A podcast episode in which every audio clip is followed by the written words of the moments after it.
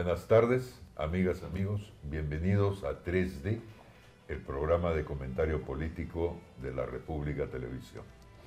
Hoy tenemos con nosotros a Alberto Adriansen, ex diputado andino y especialista en temas geopolíticos. Y vamos a discutir, por supuesto, Venezuela, que tengo la impresión de que es un, es un tema en, en pleno desarrollo, que casi, casi todavía no ha comenzado. Comenzaré preguntándole a, a, a Beto por qué la palabra Venezuela le produce una, una alegría alegría, tan espontánea. Es un tema complicado, ¿no? Me parece que. Mi, mi, mi idea es que se ha pasado otra etapa del conflicto, ¿no? O sea, y que esa, eh, ese paso a otra etapa obedece a una percepción tanto de Estados Unidos como de los países del, del grupo andino que la oposición no es útil. O sea, eh, no es útil en el sentido de que, que está dividida, está fraccionada, está con muchos desacuerdos. Y, y que por lo tanto la, la- la fase de contención que de alguna manera comenzó corresponde más ahora a los a aumentar la presión externa, digamos, a niveles ya no vistos, ¿no? E- Inclusive la ruptura de relaciones diplomáticas, generar una especie de dualidad de poder con un gobierno provisional, ¿no? Un presidente transitorio. Estamos en esa etapa. y puede funcionar. Yo creo que no. O sea, me parece que, que- que- o sea, primero que es un poco, eh, eh, digamos, no es exacta la analogía, pero Venezuela no es, ni- no es Nicaragua del 79, ¿no? Que hubo un estado de beligerancia. Ya, y tú dirías que Venezuela es Cuba a comienzos de los años 60, Me parece que cada vez se parecen más. Y creo que es el camino. ¿sí? por adentro y por afuera, digamos. Yo, yo- yo siempre he dicho Sí. que el peligro mayor es que se convierta en otra Cuba, que es una cosa irrepetible en América Latina, ¿no? En cuyo caso esta, esta siguiente etapa casi podría decirse que, que ya no es solo una etapa venezolana, es una etapa Regional, geopolítica, ni, geopolítica, ni siquiera regional, porque, dos digamos, los cubanos apoyan, como se sabe, pero también los chinos y los rusos. Claro, te das cuenta que ya, ya va más allá de la región, o sea, se meten los rusos, se meten los chinos, los rusos envían aviones este, bombarderos, entonces ya es un tema internacional. Ahora, ese es el contexto internacional, ¿no? Acá escuchar a Trump que, acá- que le acaba de decir a Turquía que lo va a devastar económicamente si es que no, Sí. si se mete con los kurdos, o sea, estamos en esa lógica internacional también, ¿no? Y creo que Venezuela está en esa lógica, de una especie de recomposición. Y por lo tanto, eh, Maduro debe estar bailando en una pata, porque en esa lógica y en ese contexto y en esa etapa hay Maduro para rato. Yo creo que sí, ¿eh? me parece que sí. Hay gente que no le gustará, pero yo creo que sí, ¿no? Ahora, mi pregunta a Beto sería, ¿por qué los izquierdistas siguen respaldando a una dictadura criminal que asesina a cientos de personas, que tiene un servicio de inteligencia que es mucho peor que el que tenía Vladimiro Montesinos en el Perú, que ha devastado el país, un país riquísimo, que tiene reservas petroleras inmensas y que ha tenido miles de millones de dólares y con resultados similares a los de Cuba o a los de todos los países socialistas, es decir, hambre, desolación, fracaso económico y cientos de miles o millones de personas huyendo del país, como estamos viendo en el Perú. Solamente en el Perú hay alrededor de medio millón de venezolanos, según dicen. poco más. ¿Por qué los izquierdistas siguen respaldando a un gobierno que ha demostrado su fracaso, que sin ninguna duda una dictadura y que es absolutamente corrupto, más corrupto que cualquier otro gobierno de América Latina ahora, más corrupto que el Brasil de Lula, más corrupto que Argentina de Kirchner, porque ha habido mucho más dinero para robar, han robado a manos llenas, implicados hasta el cuello en el narcotráfico, el llamado cártel de los soles, porque los eh, militares tienen unos soles acá en las, en las charreteras. Bueno, igual Y son- que los de acá. son- no, pero allá pasan la droga que viene de Colombia, o sea, Sí, claro. todo lo peor Ajá. que uno puede tener en el mundo lo tiene en este momento Venezuela. ¿Y por qué ustedes izquierdistas siguen respaldando a esto? ¿Tú eres uno de esos izquierdistas, Beto? Yo lo que creo que hay que com- complejizar el caso venezolano, ¿no?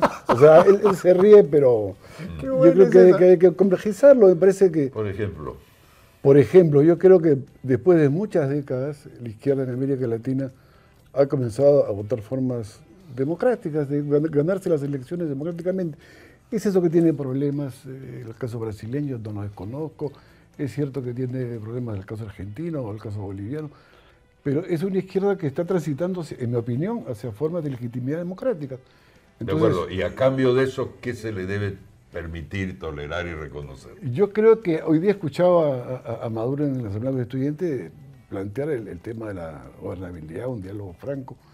Y creo que se le debe más o menos dar esa posibilidad, porque es evidente que. Pero no la ha tenido, porque en, parte realidad en parte- hemos comenzado con tu argumento diciendo todo esto que están haciendo no funciona. Está Por lo bien, tanto, él ha tenido una cierta mano Está libre. bien, pero también hay que, hay que reconocer que le han boicoteado el diálogo que presidió el que fue Zapatero, el español, en fin, eh, eh, se lo interrumpieron. Ahí hay un problema, en mi opinión, demasiado eh, eh, eh, irresoluble. O sea, yo creo que hay problemas que no se resuelven. O sea, y creo que Venezuela no se va a resolver bajo los métodos pro- propuestos por Estados Unidos. Solo que hay un golpe de Estado, un levantamiento popular, y, y yo no veo por ese camino. Y en este contexto tan irracional que hay en el mundo, yo sí defiendo mucho la soberanía de los países ¿no? y la capacidad que tienen ellos de autodeterminarse. O sea, ese es un problema de discusión. O sea, Los cinco principios de Bandung. más o menos. Bueno, lo, es lo que ha dicho que López. López Obrador. Ay, él se ríe, ¿no es cierto? Él, él se ríe. No, pero él siempre Claro, se se ríe ríe. de todo. Pero, por ejemplo, él se, ríe. de Vizcarra, dime De-. Vizcarra, sí, ¿Qué No, eso es terrible. Ya. Ya, eso ¿qué es lo más? peor. Vizcarra, el neofujimorismo, está bien ya, ya. Pero lo que te quiero decir, México, por ejemplo, ¿no es cierto? Mm. Yo vivo en México, conozco México, acabo de estar en México hace poco. Más de 150 mil muertos en 10 años. Sí, Más de pero no 30 mil ¿no? desaparecidos. Un narco, un narcoestado, también un narcoestado, ¿no Sí, es cierto? Y, y con una corrupción inmensa. El caso del, del petróleo y la escasez en los grifos en México es casi surrealista, ¿no es cierto? Le hacen hueco a los ductos, sacan las bombas, se las venden en privado a los grifos y están metidos miles de personas y se, y se pierden miles de millones de dólares. Bueno, ¿y eso qué cosa es? Esto también no es un narcoestado, no es corrupción. Yo no Bueno, quiero pues ya comparar. estamos en- en Pero el por eso te digo. comparativo. No, yo no digo comparar. Lo que yo digo es que la realidad es bien compleja desde mi punto de vista, ¿no es cierto? O sea, y Venezuela creo que muestra cierta complejidad. A mí no me gusta, lo he dicho, lo he escrito en una entrevista larga, el socialismo del siglo XXI. Yo sé, lo acaba de decir en la República, incluso la semana pasada. No sé, qué, Pero, no sé cómo definirlo. Fernando no te lee. claro, No, no le creo, que es distinto, Ah, porque ahora viene acá. bueno, hay que complejizar, por favor. Lo que pasa. Ahora, Eh, pero, una- fíjate, pero a ti también te, te, te pasa mismo por no complejizar el caso de Vizcarra. Bueno, pero estamos dando hablando de Venezuela. El punto gruesas. es que eh, no es como has dicho que los cubanos apoyan a Venezuela. Los cubanos son como una sanguijuela, como una garrapata que se han prendido de Venezuela y han sobrevivido durante los últimos años gracias a Venezuela, gracias al regalo de, miles y millones de eh, barriles de petróleo eh, que les ha regalado Venezuela. eh, y, y- y, por supuesto, han, han aportado algo importantísimo para, para la sobrevivencia del régimen. El servicio de inteligencia, el, sistema represivo, lo han creado en Venezuela los cubanos, en el socialismo del siglo XXI de Chávez. Y ese es uno de los fundamentos que tiene eh, el régimen para sobrevivir. Y la otra cosa que le favorece ahora es eh, el gobierno de los Estados Unidos, sin duda, el desprecio que tiene Donald Trump por América Latina y en general por todo el mundo. Donald Trump es igualito a los izquierdistas hoy día. Dice, Estados Unidos no debe ser el policía del mundo. Exactamente lo que han venido diciendo los izquierdistas desde hace muchísimo tiempo. Estados Unidos. Y entonces eh, hay que sacar las manos de todas partes. ¿No es cierto? pero- Eh, Pero, pero, pero- Complejicemos, Fernando. Una pregunta, una pregunta que yo hago, entrando más al tema de la real política. claro, pues. Eh, el señor Bolsonaro ha entrado con la pata en alto, Así es. ha comenzado con el reconocimiento del, del presidente del, del Congreso como presidente de Venezuela, y todo indicaría que va a más, que no se va a quedar ahí. Y la pregunta que yo me hago, y creo que conmigo mucha gente, es, en la eventualidad de un conflicto militar con Venezuela, ¿no es cierto? No necesariamente una invasión en el estilo de Irak, pero algo que comience como un conflicto fronterizo en un lado o en el otro, etcétera. Con Guyana. Con eso puesto en marcha, los demás países del ALBA, los que tienen capacidad de fuego, o sea, Cuba, quizá un poquito Nicaragua, ¿intervendrían? ¿Tendría ayuda militar eh, exterior a las Américas, incluso Venezuela, infringiendo la doctrina Monroe? bueno. Pero es una pregunta, porque ¿cuán que tiene que ver con lo que habías dicho tú al comienzo. Esto entra a una segunda etapa, es, geopolítico, ya no es tan bananero como parecía porque se ha vuelto peligroso. ¿Cuán peligroso es el peligro?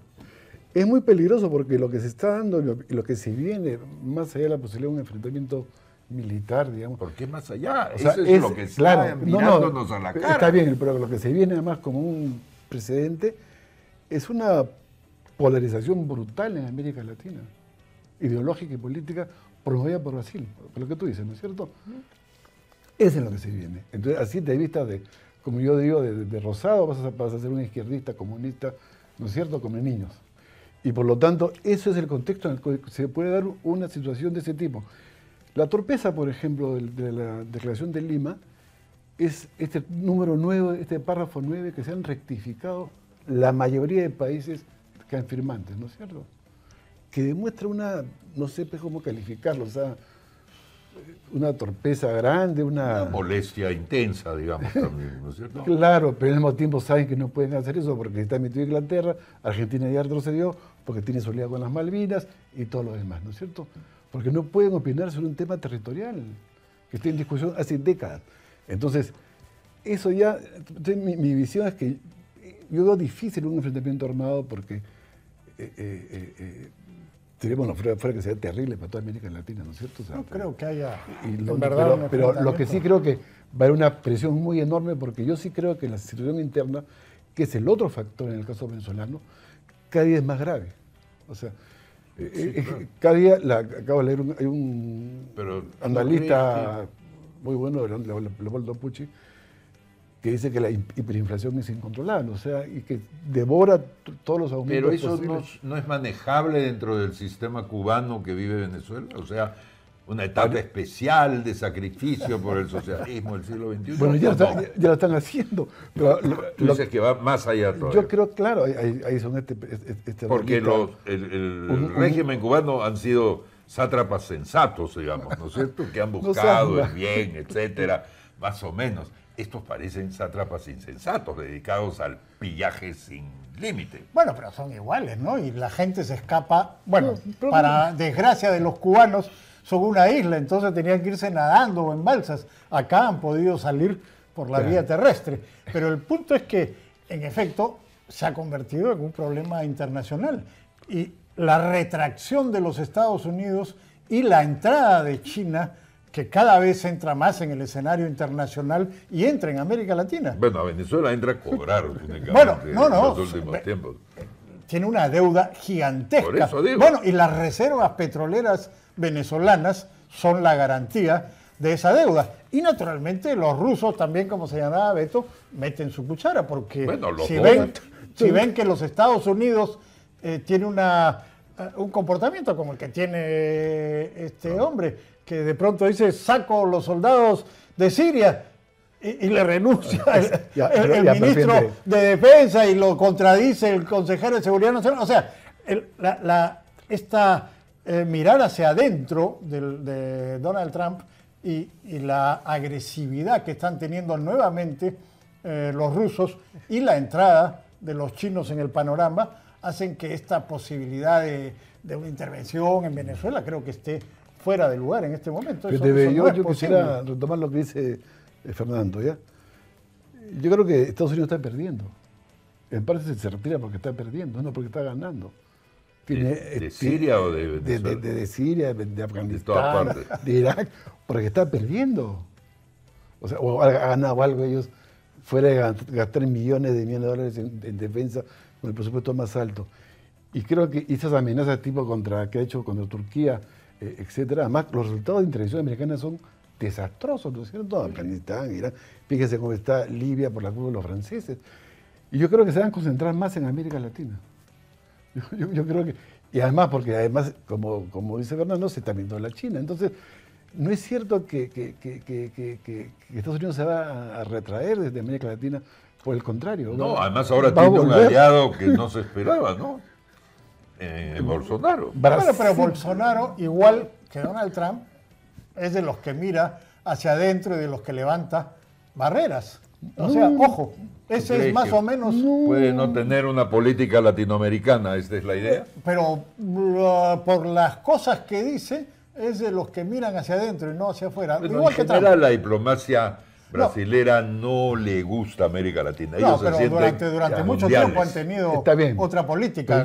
con, Lula tenían otra política. Conmigo Kissinger, donde se inclina América, eh, Brasil se inclina a América Latina, ¿no es cierto?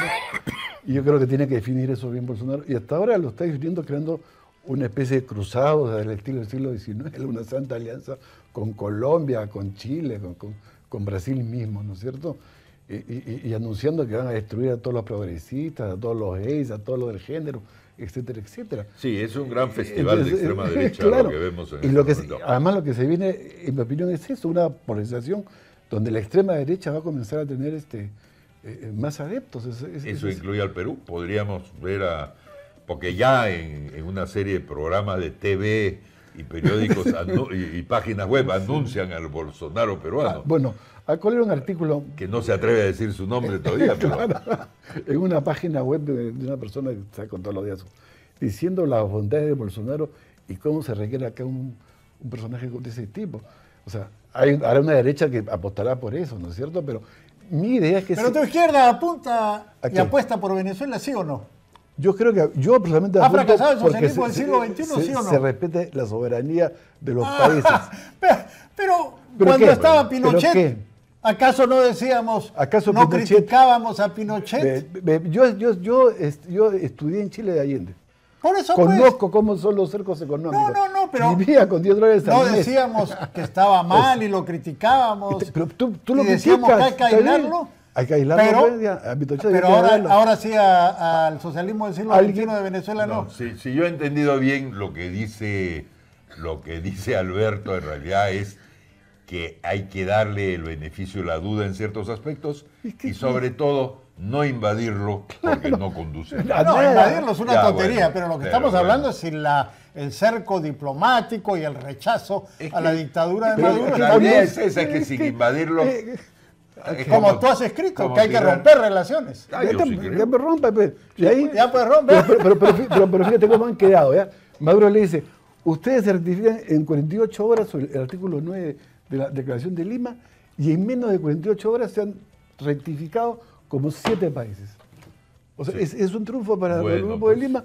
Entonces, no hay que perder la perspectiva. O sea, me parece que con la pasión no, no se a ningún sitio. Gracias, Alberto. Bueno, con esas palabras eh, nos despedimos y, a partir de lo que hemos escuchado, con la convicción de que eh, Maduro no trae su teflón puesto, sino que se lo ponen los demás países latinoamericanos.